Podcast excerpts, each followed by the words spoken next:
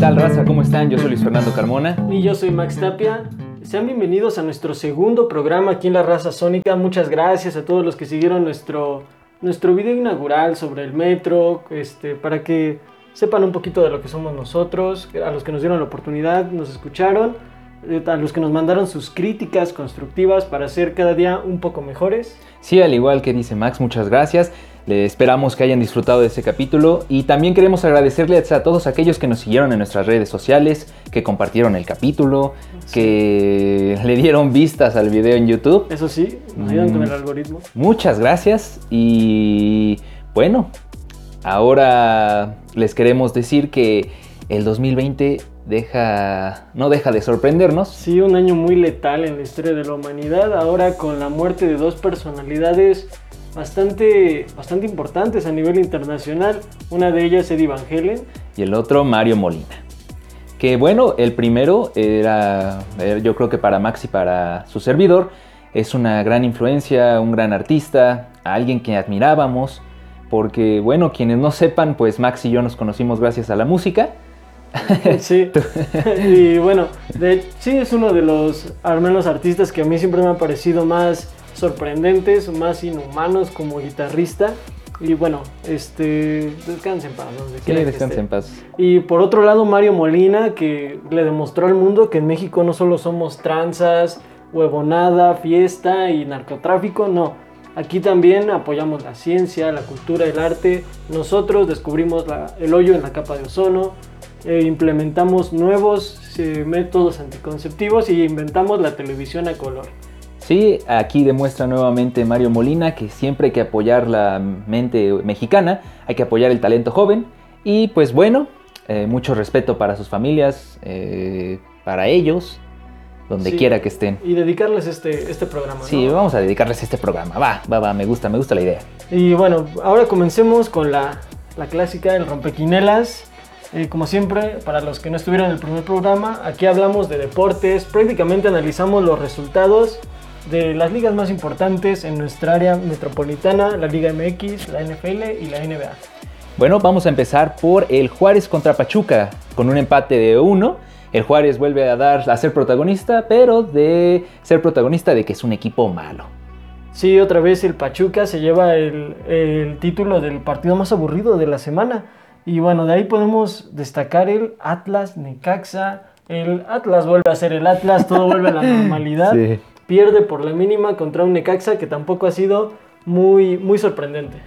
Bueno, y ahora el Puebla contra Santos con un 0-2 a favor de Santos, que yo pensaba que Santos no le iba a dar batalla a Puebla porque Puebla viene jugando bien, ¿no? Sí, de hecho viene siendo un mucho mejor torneo que Santos. Ha sido un equipo más constante, pero también de repente el Puebla nos recuerda que es el Puebla y no puede ganar Sí. partidos relativamente sencillos. Que les gusta el camote. Exacto. Después nos pasamos con el Querétaro Monterrey. A pesar de que el Monterrey sigue ganando, lo hace en último minuto, le cuestan los partidos. Querétaro se le puso del tú a tú la mayor parte de- del encuentro, pero pues Monterrey sigue, sigue sacándole provecho a su plantilla tan costosa. Sí, hablando de plantilla costosa, nos vamos por el Tigres contra San Luis, un partido muy interesante, muy apretado, que hasta el final se definió por, por no sé si fue pura suerte. ¿Tú qué opinas? Sí, el, igual el San Luis, como siempre lo hemos, lo hemos lo dijimos la primera semana, lo repetimos. Es un equipo que juega bien, pero no sabe ganar, está peleado con el gol. Eh, también le hacen goles en momentos muy decisivos del partido, como en esta ocasión. De hecho, el partido estuvo 1-0, 80 minutos. El San Luis tuvo oportunidades de empatar el encuentro, pero fue Tigres quien prácticamente en los últimos 5 minutos les metió dos golazos. Sí, sí, sí. Ahora, vámonos a un partido muy interesante que nos sorprendió a los dos, que fue León contra Mazatlán. Sí, otra vez el equipo chico estuvo dando la, estuvo Sí. dando la sorpresa. Bueno, el equipo débil, porque igual el León no es un equipo tan grande, pero es el que está jugando mejor en este torneo. Entonces, Mazatlán comienza ganando como siempre en los encuentros, pero fue hasta el minuto 83 donde- cuando en un tiro de tiro libre logran empatarles y ya en el tiempo de compensación le marcan un penal en contra a Mazatlán y como siempre por la vía del penal el Mazatlán pierde. Ay, el Mazatlán, el Mazatlán. ¿Crees que algún día sí mejore su, su plantilla, su juego o algo así? Pues realmente no está jugando mal, está perdiendo por penales en contra, entonces pues yo creo que nadie, nadie, nadie quiere este equipo de arrebatados, ¿no? Ni siquiera los árbitros. Sí, los que sí están jugando mal por su parte es Tijuana. En esta ocasión quedaron 0-0 contra las Chivas. Que las. Chivas tampoco vienen tan bien, ¿eh? Sí, aquí podemos ver que las Chivas, si no hay tarjeta roja o penal a, a favor, no, no hacen absolutamente nada. Un equipo malísimo. Sí, ahora. Ay, Max, aquí. Ay, lamento decirte lo que pasó. Pero nos vamos por el Toluca contra Cruz Eso no pasó. Vamos con el siguiente, si te parece. No, no, no, no, vamos a discutirlo. Creo que, creo que nuestra gente, la raza sónica, lo tiene que escuchar. Tu opinión acerca del Cruz Azul, ¿cómo lo viste? ¿Qué, qué opinas sobre este equipo? Bueno, pues para los que no lo sepan, que yo creo que ya todos lo saben, yo soy super chemo, soy cementero de corazón.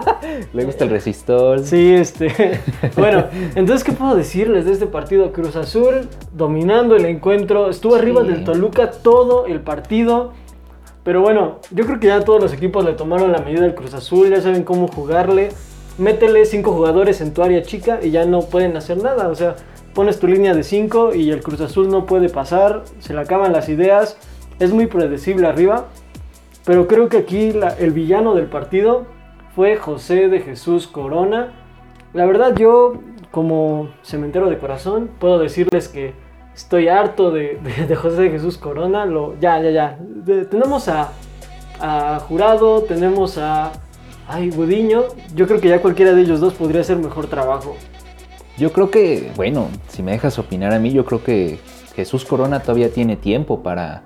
Bueno, yo creo que aquí se equivocó, pero en esta temporada no le he visto otro error, ¿eh? Esta jornada, no sé si... Pues no, pero mira, por ejemplo, José de Jesús Corona ha, ha- arruinado nuestras últimas dos temporadas importantes, una en una final y la otra en, en instancias también finales, cuartos o semifinales, no recuerdo muy bien. Y también cabe destacar que fue Gudiño el que le da el último título al Cruz Azul con ese, en esa tanda de penales contra Tigres que logra atajarle a dos de los mejores cobradores de, ese equipo. Entonces yo creo que José de Jesús Corona ya está pasando su momento, ya no tiene nada que hacer en Cruz Azul. Eh, yo creo que ya es más un cáncer en el equipo que un capitán.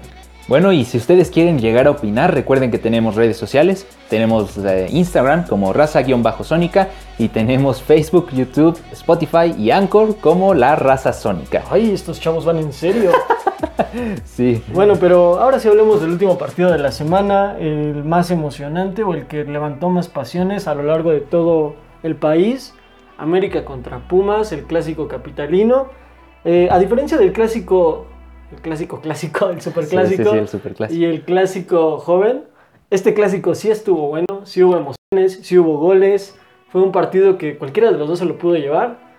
De hecho, Pumas tuvo que habérselo llevado, estaba, hizo el partido de- de- del torneo, pero como siempre, algún mongoloide como Andrés Iniesta salta en un tiro libre con las manos abiertas, Sí, sí, sí. le marcan penal en contra a Pumas y se acabó esto. Empate 2 a 2. Creo que ese es la única- el único reclamo, ¿no? Sí, hasta, bueno, ya el último reclamo que yo le podría hacer es que se calentaron los ánimos un poquito ya hasta el final. Que yo no le veo caso del por qué se calienten los ánimos. eh, supongo que habían dado un buen juego Pumas. Pero bueno, eh, llevan dentro de su sangre la sangre rebel. Eso sí, antes de pasar a cualquier otra cosa, ah, debemos destacar el- la actuación de la selección mexicana este día miércoles en Ámsterdam contra la selección de, de Holanda. Logran ganarles por la mínima diferencia 1-0, vía del penal, cobrado por Raúl Jiménez. Y pues no sé, la verdad, a pesar de que fue un gol de penal y que México ganó por la mínima, yo creo que México lo hizo bien, ¿no? No sé. Sí, yo también siento que México lo hizo bien, destacó. No jugó contra un equipo. de- no, es un- no jugó contra, contra un Guatemala, contra un Belice, contra un Salvador, jugó tra- contra Holanda. Un equipo que ya le tenemos cierta rivalidad por lo que pasó en. Con Robin, en ¿no? con Sí, Robin. Sí, sí, ese clavadazo. Y yo creo que el jugador a destacar de este partido es el Tecatito Corona. Sí, el Tecatito. Fuera de lo que haya hecho Raúl Jiménez, el Tecatito fue el que eh, fue más peligroso, ¿no? Yo siento que desbordó demasiado, le puso demasiadas oportunidades a Raúl Jiménez que no supo aprovechar. Pero bueno, afortunadamente eh, la selección se lleva esta victoria importante para todos aquellos que dicen, no, es que la selección solo le gana equipos que tienen más hambre. No, ahora sí le ganamos Sí. a un equipo protagonista de Europa. Sí, ahora sí le ganamos un equipo muy protagonista, pero quien no le ganó al COVID fue la NFL. En esta ocasión, muchos jugadores, muchos equipos tuvieron que suspender juegos. Y bueno, uno de ellos fue Pittsburgh, que lamentablemente el, domingo pasado no tuvimos la oportunidad de verlo. Lo vamos a poder ver el domingo que viene. No, en la Sí. semana 7, ¿no? Si no, creo que lo van a recorrer a la semana 7 ese Ah, partido. ¿En serio? Sí. Sí, porque era la semana de descanso de estos dos.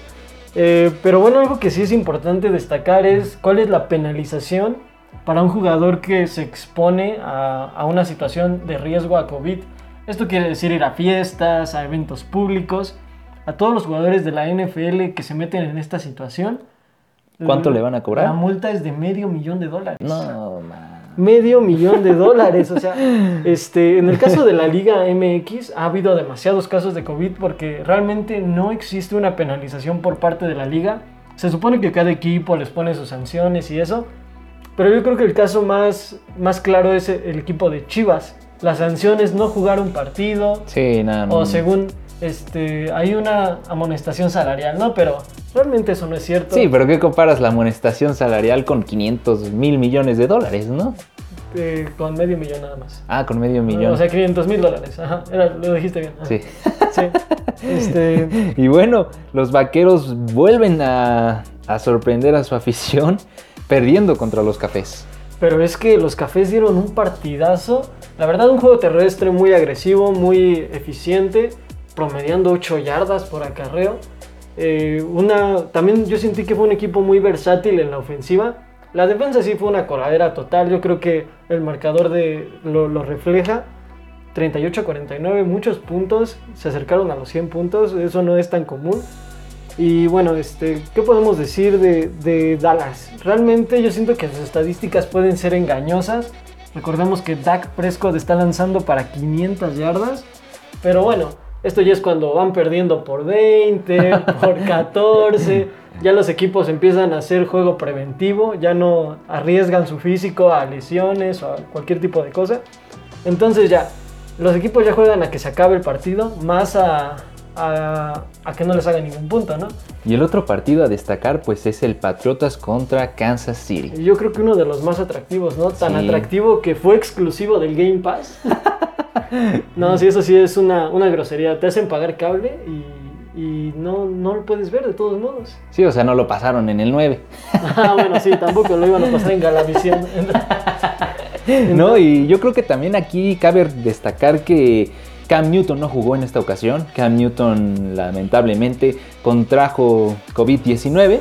No recuerdo muy bien hasta cuándo va a volver, pero todos los aficionados de los Patriotas que sepan y lo quieran dejar a nuestro conocimiento, pónganlo en la caja de comentarios. Sí, de hecho creo que eh, ya está en vistas y regresaba para esta semana. Ah, mira qué bueno. Sí, para el siguiente partido. El marcador fue de 26 a 10.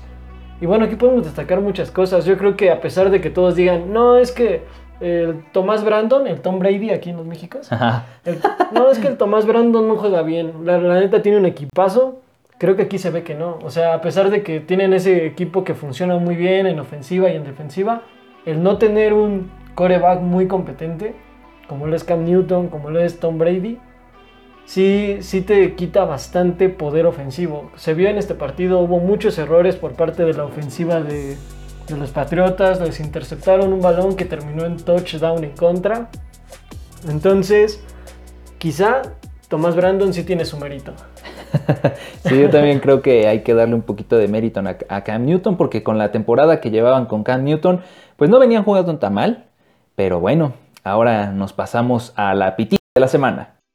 La pitiza. Eh, esta semana ya la final de la NBA está demasiado en contra de- del Heat. Para hoy, día jueves, esto, lo estamos grabando en jueves. Este, el marcador, o bueno, ya la tanda de juegos va 3 a favor de los Lakers, 1 a favor de, del Heat. Para los que no vean la NBA o no sepan cómo se maneja una final por serie, el primero que llega a 4 juegos se lleva la final, por así decirlo.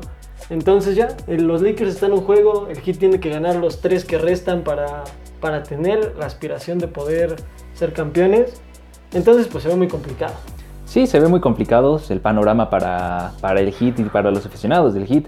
Es muy, muy nublado. No, no, le veo, no, no le veo por dónde pueda el hit llegar a ganar o llegar a empatar siquiera la serie. Eh, LeBron, Anthony Davis siguen demostrando nuevamente que son superestrellas, que se merecen todo el salario del mundo. LeBron, a pesar de su edad, sigue demostrando que es el rey. Perdón por sonar tan fanático de LeBron, a lo mejor desde el, episodio pasado yo estoy idolatrando a LeBron, pero yo creo que es necesario decir que sí, LeBron ha marcado época. Eh, Anthony Davis fue un complemento perfecto para el juego de LeBron. Los Lakers siguen teniendo muchas superestrellas, no superestrellas, pero estrellas poco valoradas, infravaloradas. ¿A qué me refiero? Por ejemplo, tienen a Caruso, que muchos creen, lo, lo, consideran un poquito, un poquito del relleno. Sin embargo, es uno de los jugadores más importantes al momento de estar jugando. Sabe jugar en equipo, sabe repartir, sabe defender, etc. Recupera muchos balones también. Recupera balones, eh, etc. Y por el otro lado tenemos a Danny Green, un personaje muy criticado por la afición de los Lakers, eh, por la afición en general del básquetbol, que dice que cuando tira, cuando tira sus triples, Sus triples. echa puro, puro ladrillo. Pero hay que destacar que Danny Green es un muy buen jugador defensivo. Ok, y bueno, esta noticia sería la más importante de la semana, pero lamentablemente una logró superarla. Y esa noticia es que Candela Arcos alcanza el oro europeo en la Liga de Lituania de Badminton. Ah, ya, ya. ¿Pero lo ganó mixto, lo ganó individual o...? No, no, no, fíjate que lo ganó mixto con su compañero Pelayo Pinto el- eh, esta semana, de hecho. Ah, muchas felicidades. Queremos felicitar a Candela Arcos por su triunfo. Ojalá le esté oyendo la, este, la raza sónica. Sí, sí, ojalá escuche esto. Ojalá le escuche hasta Lituania. Fel- Felicidades a todos los lituanos que juegan badminton. Pero bueno, ya, sigamos con el tema de la semana.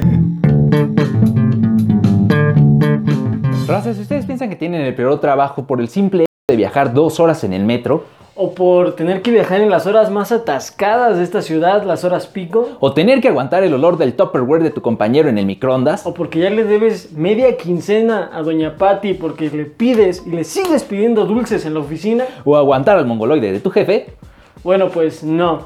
Hoy vamos a hablar de los peores trabajos por una o mil razones. Son muy peligrosos, te pagan muy poco o son empleos que simplemente son malos. Bueno, pues justo en este programa hablaremos de ellos. Todos estos trabajos que por una u otra razón están considerados en México y el mundo como los peores. Ah, ¿Y qué te parece si empezamos por esos que están mal pagados? Creo que es una de las quejas principales de todos los empleados, todos los que son cabeza de familia. No me pagan lo suficiente, me estoy desgastando la vida y no me están pagando lo suficiente. Y sí, vamos a empezar por los peores pagados. En esta eh, ocasión queremos mencionarles que las fuentes que los empleos que van a escuchar los tomamos a partir de diferentes eh, periódicos de la ciudad de México. Tenemos, por ejemplo, a Heraldo, a El Diario, a La Jornada. El pulso laboral, el universal y eh, específicamente en artículos sobre empleos mal remunerados. Y también que son empleos de economía formal. Sí, es, es muy difícil, banda, que aquí aparezca albañil o chalán, porque son empleos que caen dentro de nuestro México tercermundista, nuestro México de la informalidad, donde pues no existen registros, no existen libros, no hay una nómina que se pueda comparar con otra. Entonces es muy difícil que este, este punto, este sector de la población pueda ser estudiado ya que no hay cifras oficiales. Entonces aquí prácticamente vamos a escuchar solo profesiones, aunque ya sabemos que ser chalán de cualquier cosa o ser cerillo, ser payasito de crucero, no es lo mejor pagado Sí. del mundo. Y tampoco algo que, una, una eh, profesión que no es muy bien pagada es periodismo. Por eso empezamos. Después tenemos historia, Tenemos filosofía también. artes, y aquí artes en toda la expresión de la palabra, desde música, danza, artes plásticas, teatro, pintura. Aquí sí me gustaría hacer un comentario porque creo que tú y toda la gente que nos escucha saben que me gusta mucho la actuación, me gusta mucho el teatro, el cine y pues sí, esta carrera la llegué a considerar como eh, incluso a dedicarme a ella. Y pues bueno, eh, tuve que pensarla bien y mejor me, me decidí por una ingeniería, ingeniería mecánica para quienes no sepan. Pero Y- yo, yo creo que serías más feliz de actor. ¿eh? Sí, yo también. sí, yo también, pero también me gusta comer. ah, bueno, bueno, eso sí. Eso También sí. me gustan los tacos, entonces mejor me sigo dedicando a la ingeniería mecánica. Bueno, del el siguiente puesto tenemos la bibliotecología. Al que le sigue es la psicología. Y finalmente el diseño gráfico. Esto me parece curioso porque yo creo que todos tenemos un tío, un primo, un amigo que es diseñador gráfico. Sí, todos creo que tenemos como de, sí, ¿qué está estudiando? Ay, diseño gráfico. De hecho, creo que es la carrera como, ay, no me quedé en nada, diseño gráfico. O, ay, ay, creo que me quiero cambiar de carrera. Y creo que es la más Diseño buleada gráfico. también en internet, ¿no? Creo Sí. que muchos memes son de, de aquellos que estudian diseño gráfico. Cabe mencionar que todas las carreras que acabamos de mencionar, según las fuentes oficiales, ganan un promedio entre 8 mil y 5 mil pesos. Pero después hay tres carreras en especial que están todavía más devaluadas. O sea, es- ese rango de, de sueldos se encuentra entre los 3 mil y 5 mil pesos. ¿De qué carreras estamos hablando? Pues el primer lugar es para nutriología. Muy curioso, fíjate que un país de obesos, un país con gente hipertensa, con diabetes, con muchas enfermedades degenerativas, yo pensaría que es una carrera incluso necesaria para nuestra vida eh, diaria. Sí, yo también creo que es necesaria, pero no sé qué sea lo que afecte a, esta, a, este, a esta profesión, a este empleo. Yo creo que es el hecho de que somos muy garnacheros. Muy garnacheros, Sí. a lo mejor nos trae nuestra cultura el ser, Sí, también, el ser una- una, eh, un mexicano saludable y también que hay mucha demanda, bueno, mucha demanda de, de trabajadores, hay muchos nutriólogos realmente. Sí, lo puedes ver eh, en cualquier esquina. Y también una de las profesiones con mucha demanda es la que sigue, que es enfermería. Sí, otra vez pasa lo mismo que con los diseñadores gráficos. Estoy seguro que ya en casa, tú que nos escuchas, por lo menos tienes un familiar, tu tía enfermera, tu mamá enfermera, tu hermana enfermera. O tu Yo- tío enfermero. tu tía- sí, yo tengo como cinco enfermeros en mi familia. ¿Tú también, Luis, tienes uno? Sí, yo tengo una tía que era enfermera en el hospital infantil. Y pues bueno, también queremos destacar aquí eh, una, una ley que iba a dar nuestro Lord Peña. Sí, Lord Peña en el año 2014 trató de meter una reforma para que el- la carrera de enfermería fuera considerada trabajo artesanal y así les pudieran pagar todavía menos, güey. Lord Peña siempre tomando las mejores decisiones para el país. Ahora, tenemos eh, como último lugar la licenciatura en turismo. Fíjate que es muy curioso porque el turismo es una fuente de divisas importante para nuestro país. De hecho es la número 2 o 3, la verdad no recuerdo muy bien, pero sí está dentro de las cinco primeras. Y sí me parece muy curioso, incluso sonaría como que es una carrera glamurosa, ¿no? Sí, sí, también a mí me suena muy, muy, o sea, me extraña mucho que esté aquí, porque yo siento que México tiene mucho que ofrecer al mundo. Sabemos que, como mencionó Max, el turismo es uno de los ingresos más importantes para la economía nacional, pero pues se ubicó, lo encontramos muchas veces en esta lista. Ahora, Max, me gustaría preguntarte, de estas carreras, ¿a cuál te dedicarías tú? Pues fíjate que para ser honesto, sí hay una carrera que yo desde niño me hubiera gustado estudiar mucho, que es historia. Sí, a, mí también, a mí también me gusta mucho la historia. Fíjate que a mí igual me gusta bastante, siempre fue la materia que más me gustó en toda, en- así en la primaria, en la secundaria, en la prepa. Fue mi, fue mi, mi, mi, no sé, materia favorita, excepto en cuarto de prepa con Clarita Nieves. Pero de ahí Sí. en fuera siempre amé esa, esa, esa materia. ¿Sabes qué? Yo creo que la historia... A mí también me gustó mucho esta materia, pero yo siento que eh, está muy manchada por los profesores. Yo siento que la historia es buena si te la saben contar. Sí, yo también creo que depende mucho quién te la cuente, Sí, sí, depende sí, mucho su estilo. Eh, fíjate que sí me hubiera gustado mucho estudiar historia y otra de estas carreras que me hubiera encantado es bibliotecología. Y bueno, la verdad no conozco mucho de la carrera, es una carrera muy nueva. Son personas que se encargan a ordenar archivos bibliográficos, se encargan de restaurar algunos libros. Y a mí personalmente me gustaría porque me gusta leer y creo que pues estando en un ambiente como una biblioteca, pues te, te rodeas de gente muy culta o gente muy interesante por lo menos. Sí, te rodearías de, de lo que te apasiona, ¿no? Sí, pero pues hay que ser honestos, bibliotecas en México, no. Sí, no, no, no creo que haya, no creo que haya mucho campo laboral, la verdad. Sí, yo tampoco. Fuera de las universidades y escuelas, yo creo que no. Y ahora tú, Luis, ¿cuál te gustaría de todas estas, además de artes? Ah, pues yo creo que igual que tú, historia, me, me gustaría dedicarme a la historia. Trataría de dar una clase uh, como a mí me hubiera gustado que, que me la dieran en primaria o en secundaria.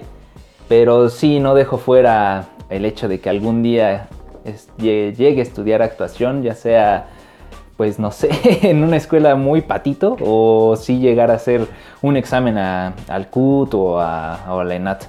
Ok. Eh, ¿Qué te parece si pasamos a la siguiente categoría, que ya es de empleos peligrosos? Empleos que ponen en riesgo tu integridad física eh, por el simple hecho de realizar tu trabajo.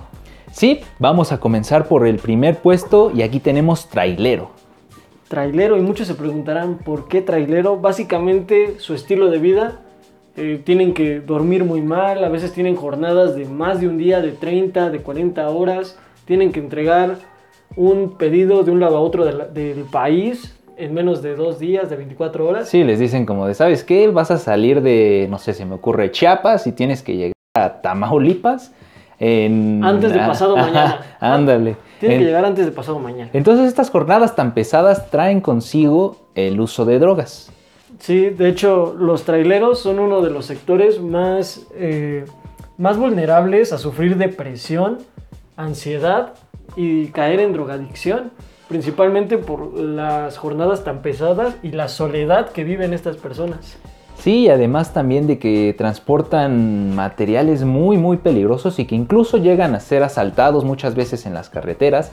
Y el siguiente puesto también corre mucho riesgo de ser asaltado y nos referimos a los repartidores. Sí, los repartidores, hablamos de los repartidores en moto, los que te llevan tu correo, te llevan tu comida, te llevan tu pizza, eh, principalmente por dos cosas. Al igual que los traileros, olvidamos mencionarlo, su, su índice de mortalidad es alto por la cantidad de accidentes en carretera para los traileros y la cantidad de accidentes con automóviles en el caso de los repartidores. Aunque como mencionó Luis, también la violencia es un factor importante para un repartidor, sobre todo en zonas un poco remotas.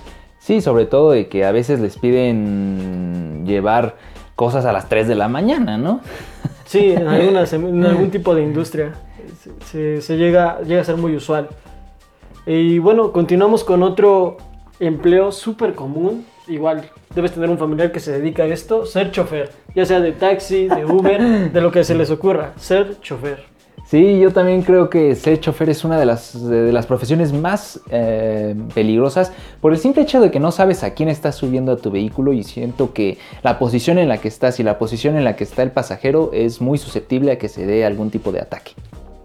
Sí, fíjate que de hecho, ahora que recuerdo, mi abuelo es taxista y me llegó a contar que una vez ahí en una de las colonias cerca de la casa, sí lo llegó a saltar y de hecho un, un niño muy joven, o sea, un chavito, llegó a meterlo a un callejón. Ahí, ah, sí, mi casa es la del fondo. Y sí, se lo, asalta, lo asaltó él, pero ya estaba toda la banda ya fuera del taxi, ¿no? Por cualquier cosa. Ajá, ya ni tiempo le dio de correr, ¿no? O de Ajá. echarse de reversa. Sí, exacto.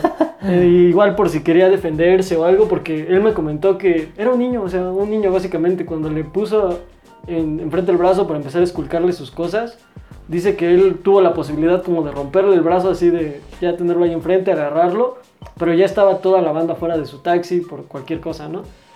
Y También creo que una de las cosas más importantes aquí es que, por ejemplo, a mí me comentan los choferes de Uber, ojalá algún día nos esté escuchando un chofer de Uber y nos confirme esta información, que, eh, por ejemplo, cuando tú pides un Uber, ellos no saben a dónde te van a llevar.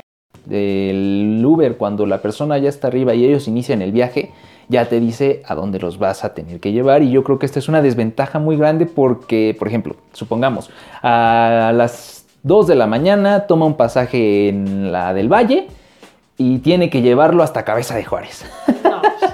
no, está, está difícil. Sí, está difícil. Está difícil. Y además también me han contado los del Uber, siempre que tengo la oportunidad platico con los choferes porque como sabemos son los mejores psicólogos.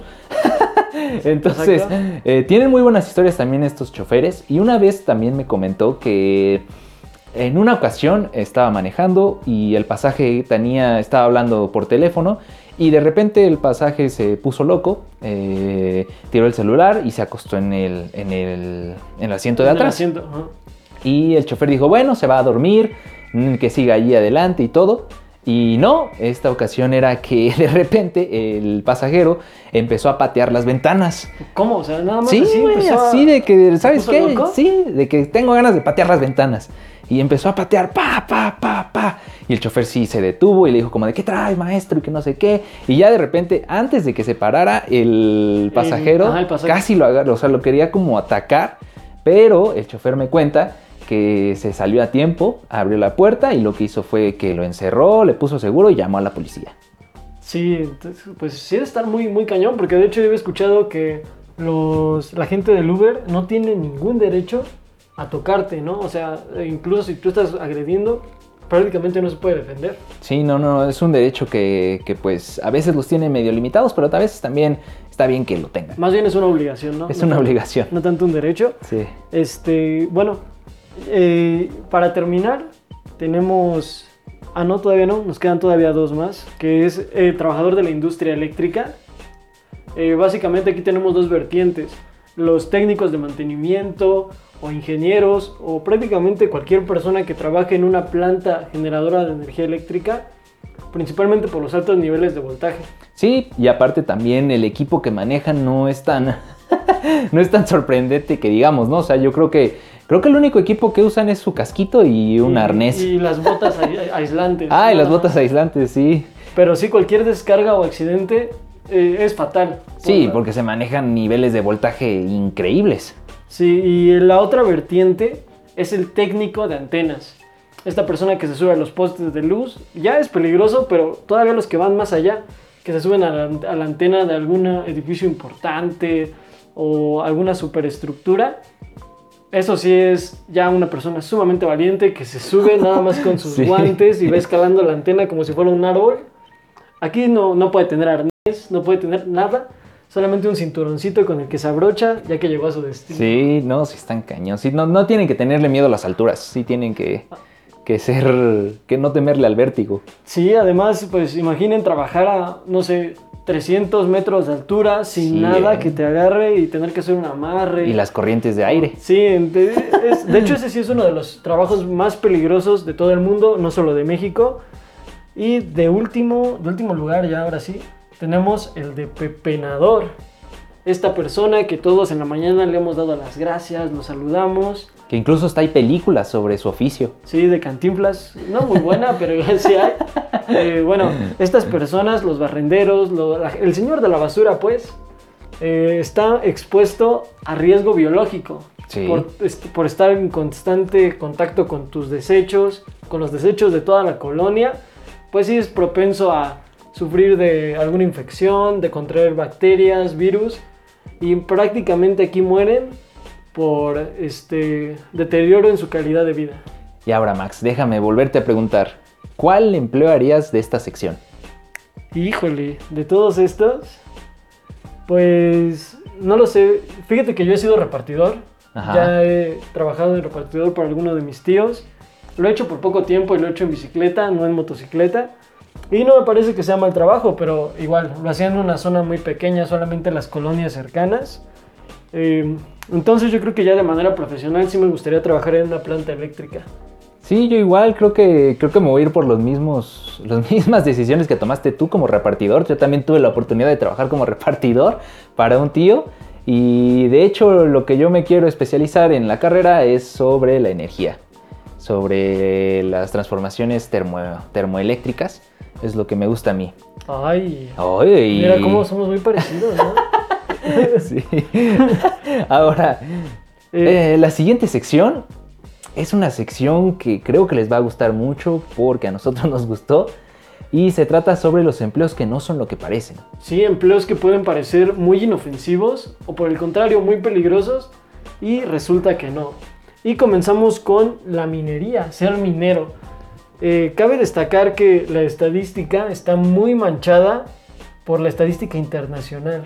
Ser minero en algunos países asiáticos como China o Indonesia o ser minero en Sudáfrica sí es un trabajo muy peligroso, un trabajo letal Eh, esto se debe principalmente al tipo de excavaciones, son excavaciones de carbón o excavaciones muy profundas.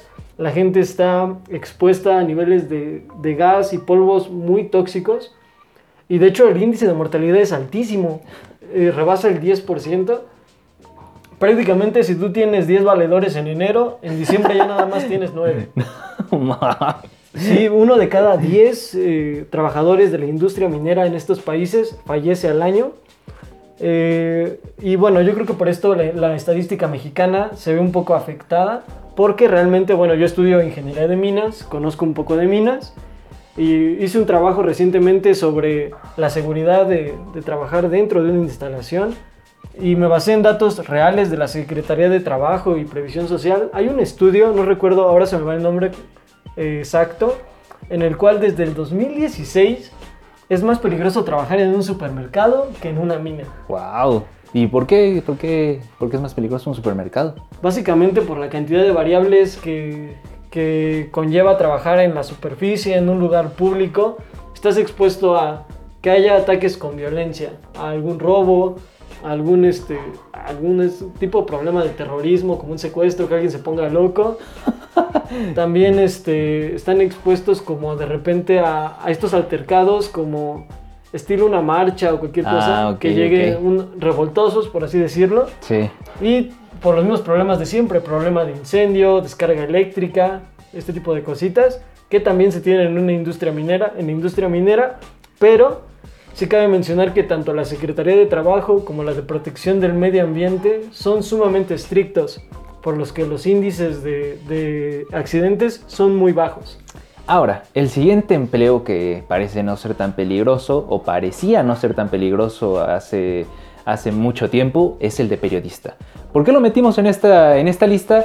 Porque en México ser periodista está muy, eh, muy estigmatizado eh, por el hecho de que muchos te creen corrupto, porque no puedes hablar verdades, porque si no te suicidan. Changos, fíjate que ser periodista sí está horrible. Para los que hayan puesto atención, espero que hayan puesto atención porque va a venir en el examen. Sí, va, Sí. va a venir, ¿eh? Y, va- y el examen vale 60%. Sí, el- el- el- ya habíamos mencionado periodista, justo en los peor pagados. Y bueno, yo creo que todas las figuras públicas, los deportistas, todo, todo este tipo de gente importante odia el momento en que llegan los periodistas a... "Oh, ¿Me concedes una entrevista? Me- Sí, yo siento, sí, siento que es como de las, de las Le caes mal a trabajos, todos. sí, que, que le caes mal a todos, que si dices la verdad, le caes mal a todos. Y, y México no es muy ajeno a que desaparezcan periodistas por decir, por hablar mal de un político, por hablar del narco, etcétera. Y bueno, llegamos al puesto final de empleos que, que parece que no son peligrosos, pero lo son. Y este fue el que nos sorprendió más a Max y a mí, que es el de agricultor. Sí, el de agricultor.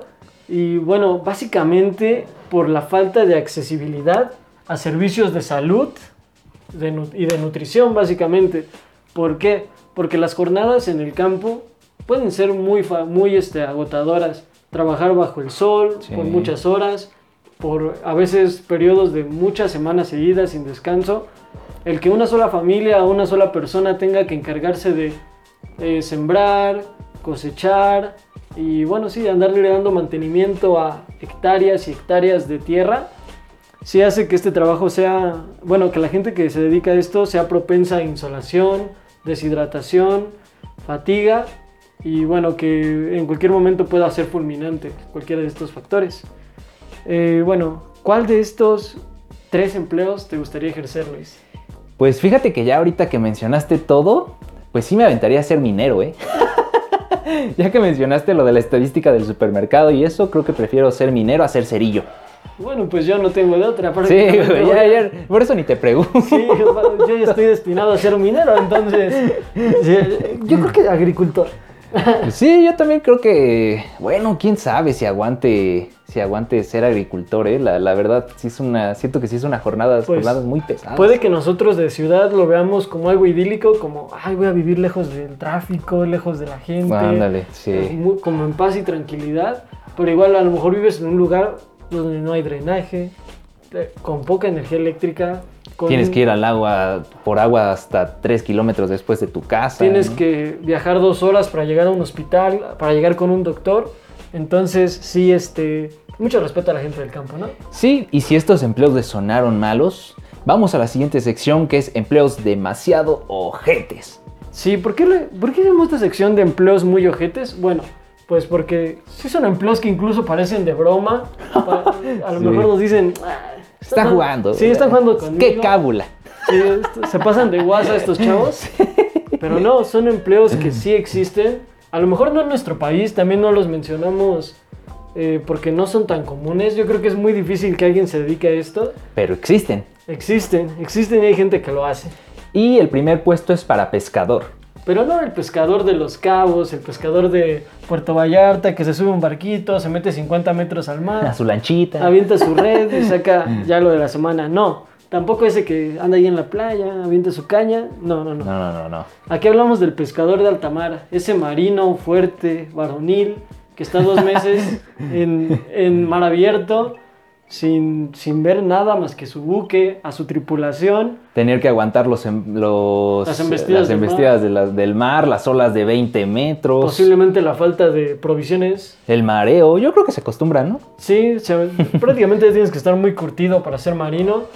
Todos los marinos tienen conocimientos hasta cierto punto de, de medicina para eh, curarse las enfermedades del mar. Ah, y ahora también queríamos destacar en esta lista, eh, incluimos nosotros dos puestos que son exclusivos de México, que no vienen ninguno de, de la- de las listas que consultamos, Sí. pero que creemos muy, muy peligrosos y que, y que sí, sí, sí existen y que creo que todos hemos sido testigos de ellos. Sí, tienes que tener muchos años de preparación para ambos.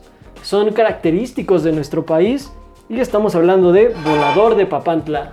Sí, esos, eh, esas personas que vemos a veces eh, afuera del Museo de Antropología e Historia, que quienes no sean de México, que bueno, espero que, espero que este programa llegue fuera de México, pero son aquellas personas que se suben a un tubo, se amarran con... ¿Con qué se amarran? ¿Con telas? ¿Con lazos? Mm, Se amarran con lazos o con, pues sí, con una cuerda Sí, prácticamente. y se tiran y empieza a girar esa cosa y ahora sí que es como una turbomáquina porque empieza a girar así, tiene un eje y hasta que llegan hasta abajo. hasta el piso prácticamente. Yo tuve la fortuna de conocer en, en una ocasión a voladores de Papantla, una vez que fui con mi familia a Coetzalan, pudimos platicar con ellos y nos dijeron que sí, son por lo menos 10 años de entrenamiento para que ya puedas salir a tu primer ceremonia, porque cabe mencionar que este, eh, este empleo tiene una connotación religiosa para el pueblo totonaca principalmente. Entonces toda la gente que pues es de este pueblo, de esta cultura, de esta etnia, todavía lo, lo respeta bastante. El siguiente puesto es para los clavadistas de la quebrada. También muy característico de nuestro país, yo creo que todo gringo que, que haya venido a México Sí. eh, se va con ese recuerdo de, oh, la quebrada, Oh, la quebrada, Volador en la maravilloso. volador en la quebrada. Sí, es, una- es un trabajo muy peligroso porque depende de la hora del día te puedes lanzar, ¿no? Sí, no, no te puedes lanzar todo, todo el día, de hecho hay una hora específica, si te lanzas antes o después, Puede por- ser mortal. Puede ser mortal por el nivel de la marea y también los movimientos pues, del mar que ya la, la gente conoce. Y bueno, también cabe mencionar que la altura más o menos como estándar para que un clavadista se pueda lanzar al agua es de 27 metros. La quebrada está a 40.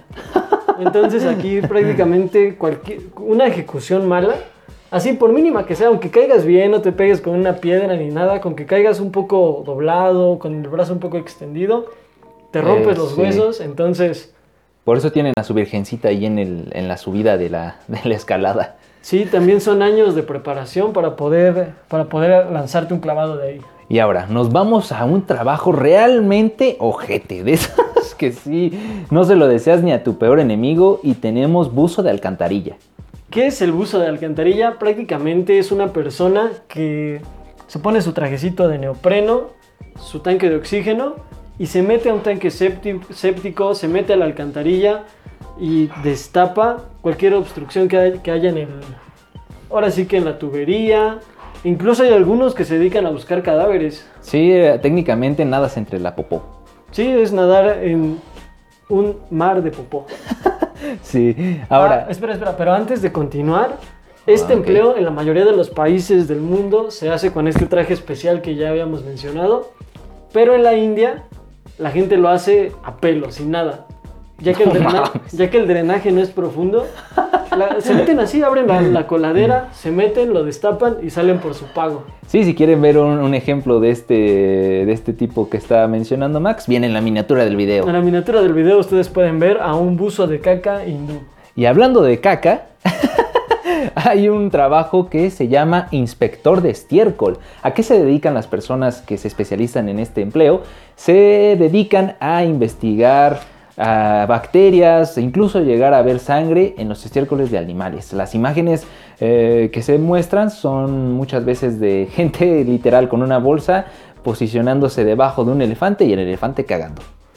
Pero bueno, yo sabía que este era un empleo muy bien pagado. Sí, es un empleo muy bien pagado porque, bueno, muy, muy poca demanda tiene este, este empleo. Muy poca Oferta. oferta. Ajá.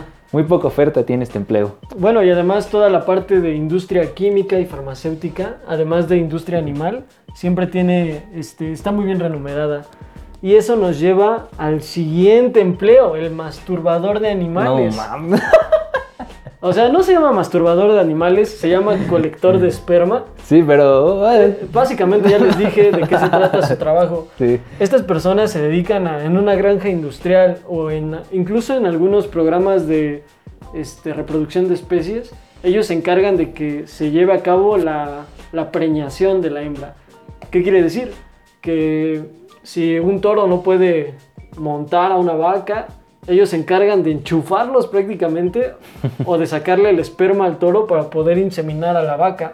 Sí, incluso cabe recalcar que ellos también lo tienen, tienen que estimular a los animales, ¿no? Sí, de hecho, cuando no hay acto sexual con la, con la hembra, ellos tienen que acariciar al macho, tienen como que seducirlo, por así decirlo. De hecho, hay trajes especiales y feromonas para que ellos puedan lograrlo más fácilmente y ya. Sí, si quieren ver un ejemplo claro de esto, pueden ver la película Jackass 3D. No, no lo vean si son menores de edad. Sí, no, no lo vean si son menores de edad. Bueno, pero este sí, básicamente este es un empleo que tiene una gama increíblemente amplia. Puedes eh, eh, ordeñar un león o un pavo, o sea, así de amplio es este, este empleo. Y seguimos con ordeñador, pero de serpientes. Ay, este sí suena peligroso. Sí, de hecho, esta, esta gente lo que tiene que hacer es hostigar a una serpiente, la, la molestan, ahí andan picándola o no sé, la andan haciendo enojar para que se ponga alerta y ellos ya tengan que agarrarle su cabeza, ponerla en un frasco y hacer que expulse su veneno. Sí, todo esto se logra con, eh, bueno, se hace con el propósito de fabricar antídotos para las mordidas de, de serpientes.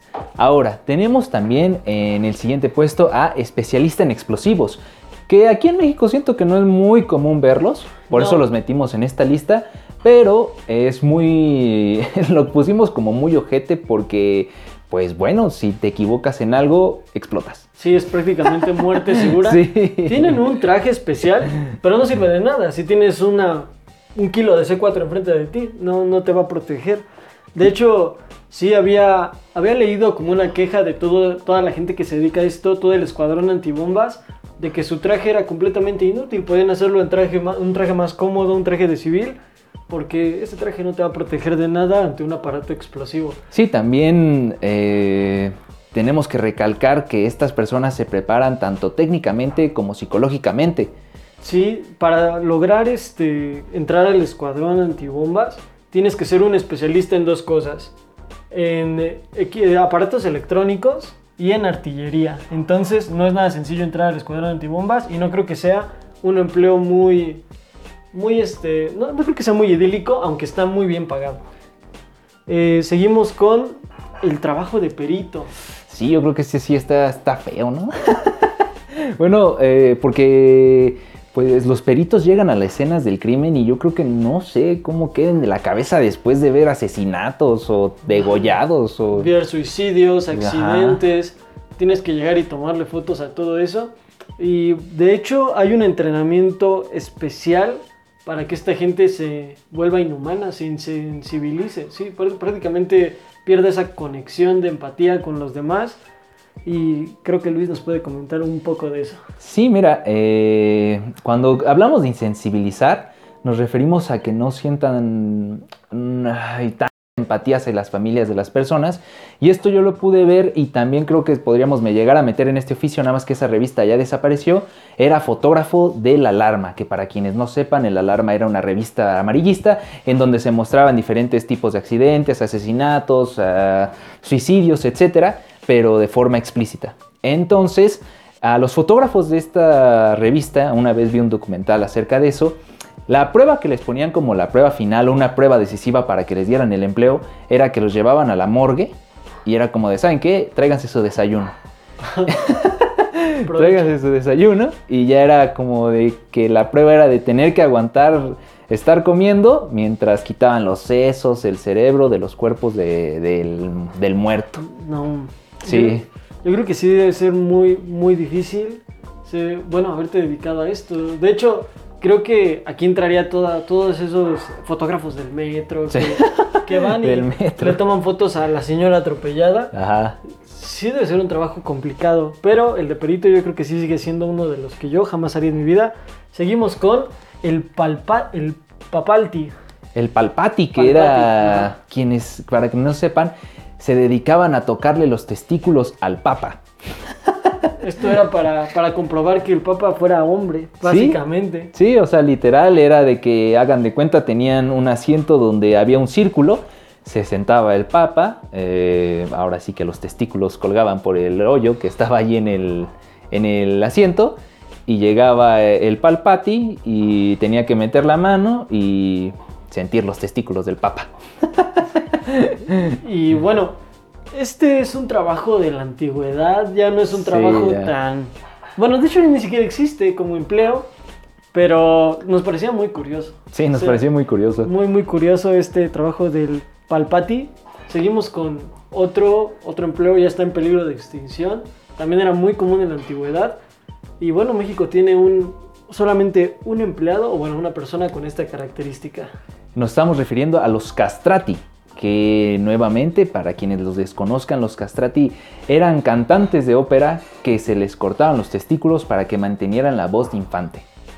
Sí, eh, de hecho, como les comento, solamente existe un castrati mexicano que sigue con vida. Y bueno, en este caso no fue tanto que se quisiera hacer esa operación para, para poder cantar como niño toda la vida. Más bien fue por un caso de cáncer de, de testículos. Tuvieron que cortárselos y pues le quedó su voz prodigiosa para toda la vida. Y ahora, Max, de todos estos empleos, ¿cuál tomarías tú? Pues fíjate que hay, hay dos que me gustarían mucho. A ver, a ver, ¿cuál? El primero, el que me gustaría un poco menos, es el de buzo de caca. No mames. O sea- ¿Sí te gustaría ser buzo de caca? O sea, es que olvidamos mencionarlo, creo que se nos pasó, pero los buzos de caca, buzos de alcantarilla, básicamente son los buzos que no pudieron ser buzos. O sea, Ajá. ser buzo es muy, muy complicado. Tienes que tener una preparación física a- allá a un grado militar eh, para soportar la presión, todo el desgaste físico. Es, es muy complicado que tú puedas ser buzo. De hecho, cualquier error, por mínimo que sea, puede costarte la vida por el equipo y la profundidad a la que trabajan. Principalmente se ocupan sus servicios en plantas petroleras. Pero sí, creo que ser buzo de caca sería un trabajo interesante. Yo creo que no me aburriría. Y bueno, ¿y cuál sería el segundo lugar si quieres ser buzo de caca? El segundo yo creo que sí sería pescador. Fíjate que hasta cierto Mm. punto es un sueño eso de andar con mi barbota en medio del mar. O sea, no sé, echando mi red, peleándome con un cangrejo gigante. Creo que sí me gustaría. Con el kraken, ¿no? Pero fíjate que yo creo que el aspecto más atractivo de, de este trabajo es que está muy, muy bien pagado y se trabaja tres o cuatro meses al año. En algunos casos, incluso menos. Y bueno, tú Luis, ¿cuáles son los empleos de todos estos que mencionamos que más te gustarían? Ah, fíjate que. Ay, me aventaría siendo volador de Papantla. ¿Sí? Sí, yo creo que sí. La verdad, eh, Ay, le, temo, aventado. le temo un poco a las alturas, para serte honesto, sí le temo un poco a las alturas, entonces siento que sería como Batman, ¿no? que pongo mi miedo para, ¿cómo es? Que, que le tenía miedo a los murciélagos. ¿o Ajá, pues, usas tu miedo para hacerte más fuerte. ¿no? Ándale, exacto. Entonces ya me volvería un buen volador de Papantla, el mejor de México, y aparte me gustaría ser el que está en el, en el centro tocando la flautita y, y el tamborcito así.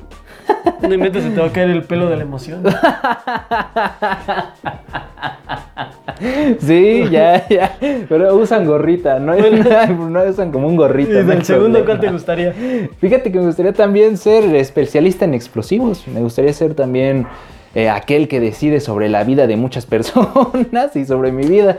Y también siento que eh, sería como en las películas de... ay, ¿Cuál corto? ¿El rojo ¿Cuál o el verde? El rojo o, o- o el verde. Y así estar como de... y así como de, a ver, Luis, ya tienes la decisión. Y yo, sí, sí, sí, ya está aquí.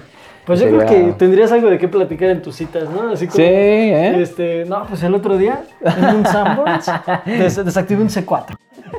Sí, estaría, estaría bueno, ¿eh? Decir que, que sí pudiste desactivar un C4.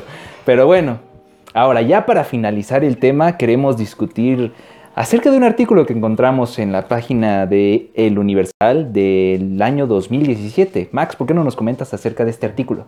Sí, pues es un artículo muy reciente, año 2017.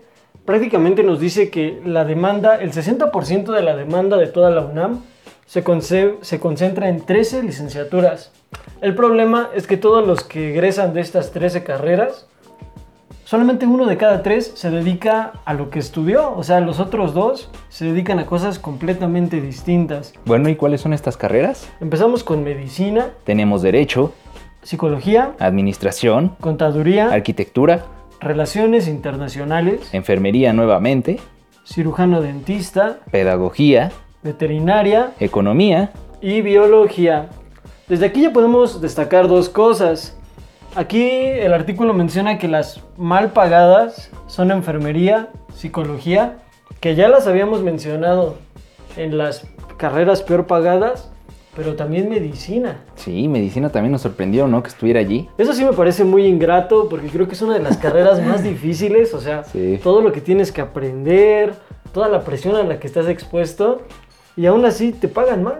Sí, y bueno, yo creo que aquí en medicina es que si eres médico general, es que es mal pagado, porque si te especializas en alguna, eh, no sé, en alguna rama como neurología, cardiología o algo por el estilo. Cualquiera de las IAS. ¿no? Ajá, cualquiera de las guías, eh, sí puedes llegar a tener un muy buen ingreso.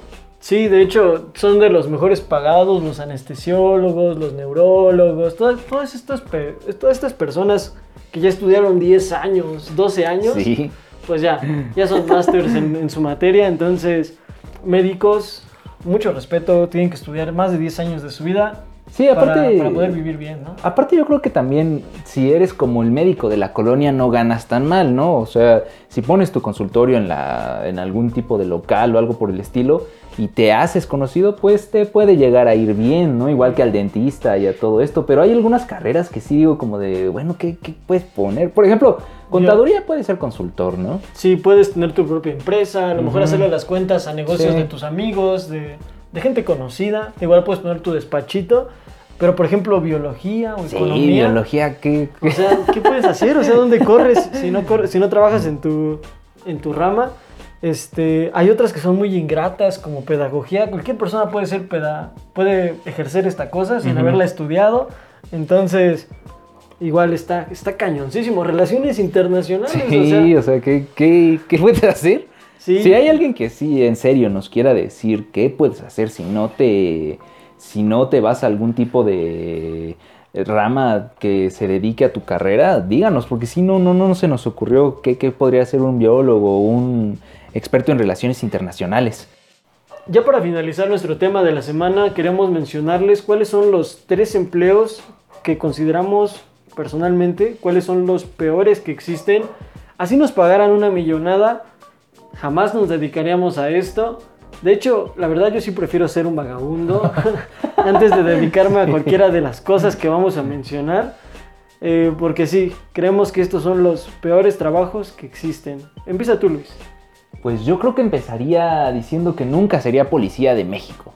Y que también que aquí quede recalcar algo que, que les queremos hacer saber, ¿eh? Sí, de hecho, una de las estadísticas internacionales que encontramos es que ser policía en México es uno de los 10 trabajos más peligrosos en todo el mundo, o al menos así lo era hasta 2018, ya que en menos de 7 años fallecieron de manera violenta 60.000 elementos de la poli- Policía Federal. Y es esto porque muchas veces están involucrados con el narco, Sí. con o con eh, diferentes tipos de figuras de poder que pueden pues hacerlos desaparecer, ¿no? Y también creo que mi decisión de no ser policía nunca es porque según esto eres una, eres una figura de autoridad, pero de autoridad no tiene nada el ser policía en México, que se lo han ganado paso a o sea, de, Se lo han ganado a pulso, Sí, se ¿no? lo han ganado a pulso. Y sí, yo creo que policía no, nunca sería. Tú, Max, ¿cuál, no, cuál nunca serías? ¿Que prefieres ser, que prefieres comer basura antes de ser eso? Pues yo creo que sería embalsamador. Ay, sí está- Para todos los que no saben qué es un embalsamador, es Ay. esta persona que se encarga de tomar un cadáver, maquillarlo, ponerlo presentable para el último adiós con su familia.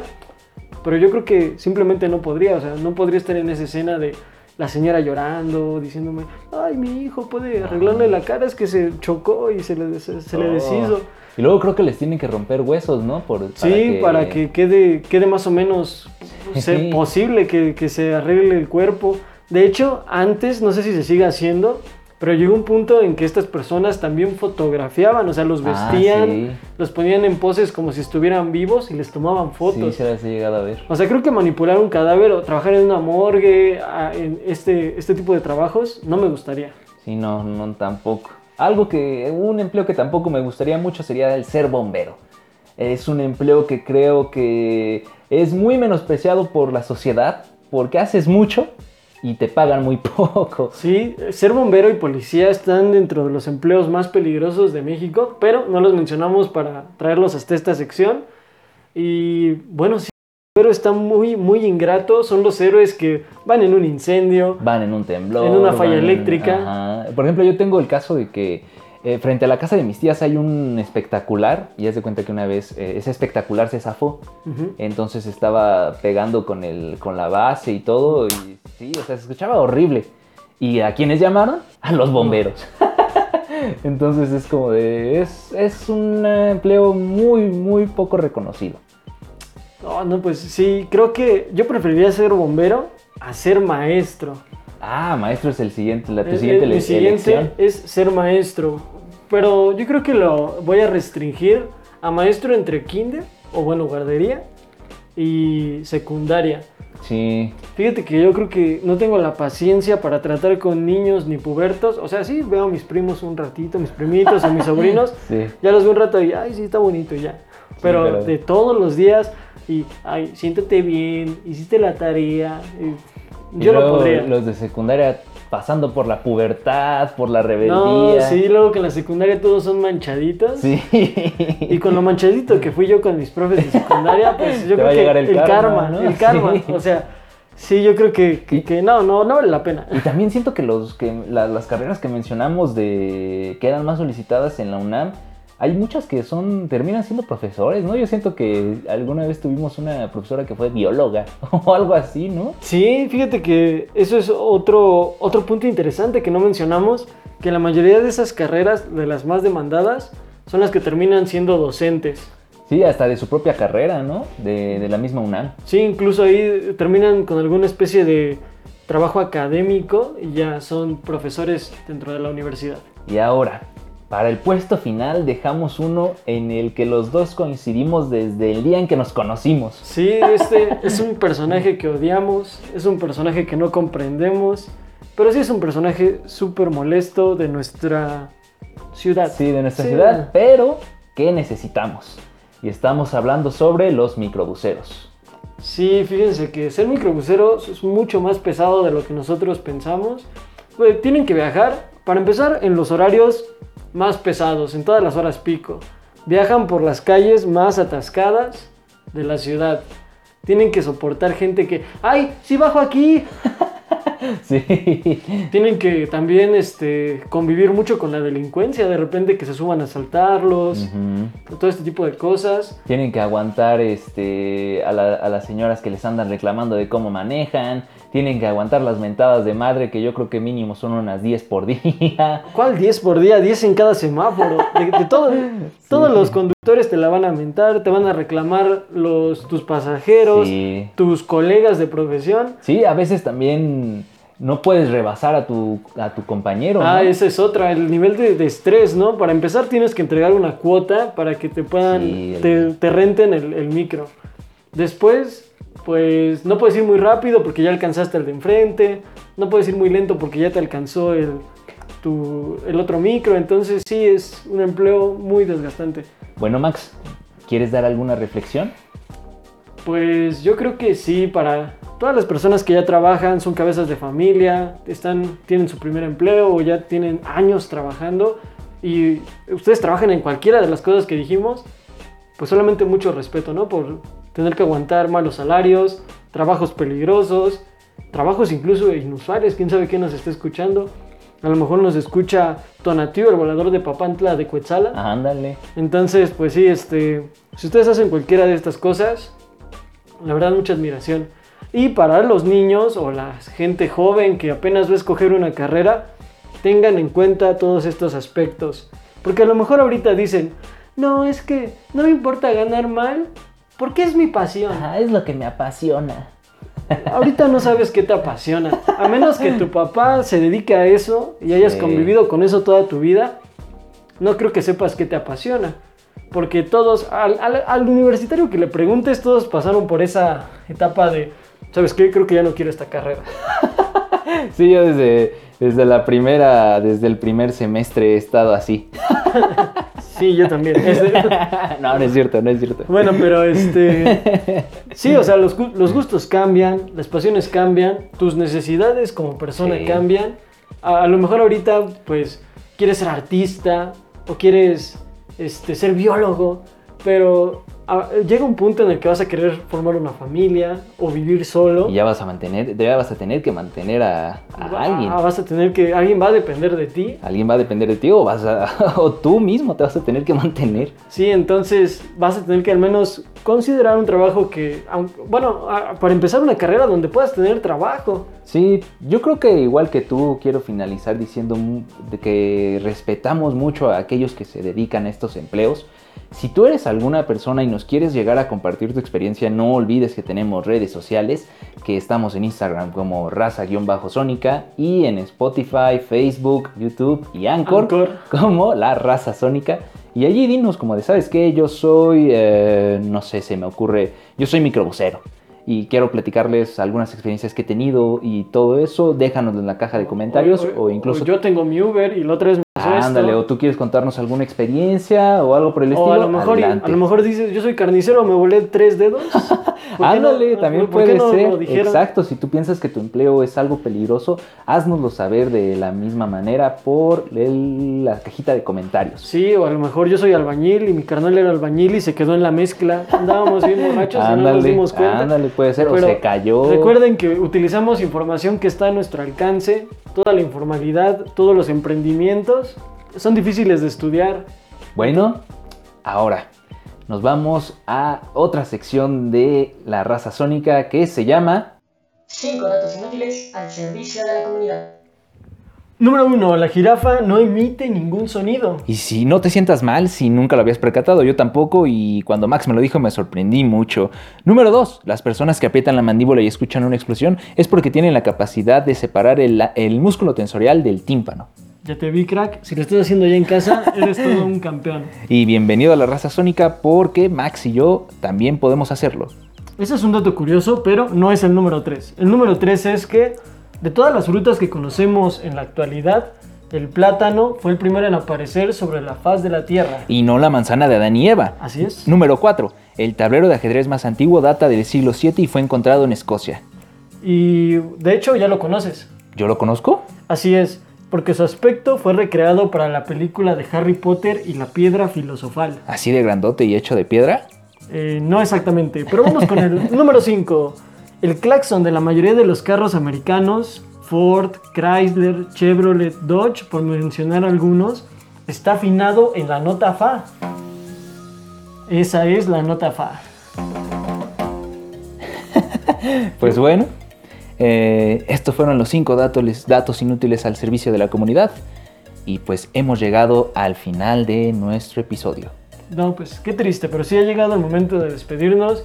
Muchas gracias otra vez por habernos escuchado, por seguirnos compartiendo, por recomendarnos con sus amigos. Por darnos sus críticas, muchas gracias también. Estamos aprendiendo poco a poco a ser mejores. Sí, prácticamente no sabíamos nada, compramos un micrófono y ahí decía, empieza tu podcast. Sí, cuando lo subimos a Anchor empezamos a leer los tutoriales y todo, pero ahí vamos poco a poco. Espero que estén disfrutando de formar, de la, formar parte de la raza sónica, eh, que disfruten de los temas que estamos tocando. Si ustedes también quieren que lleguemos a tocar un tema, háganoslo saber en nuestras redes sociales, que Max les puedes repetir nuestras redes sociales. Así es, en Instagram estamos como raza-sónica y en Facebook, Spotify, YouTube y Anchor nos encuentran como la raza sónica. Pues bueno, hemos llegado al final. Y también me, hubiera, me gustaría felicitar a mi papá en su cumpleaños, en este día, jueves 8 de octubre, hasta donde quiera que esté. Sí, muy bonito. Yo también quiero felicitar al señor Sergio Carmona, donde Sí. quiera que esté, un tipazo como siempre. Y bueno, aquí la raza sónica, cambio y fuera.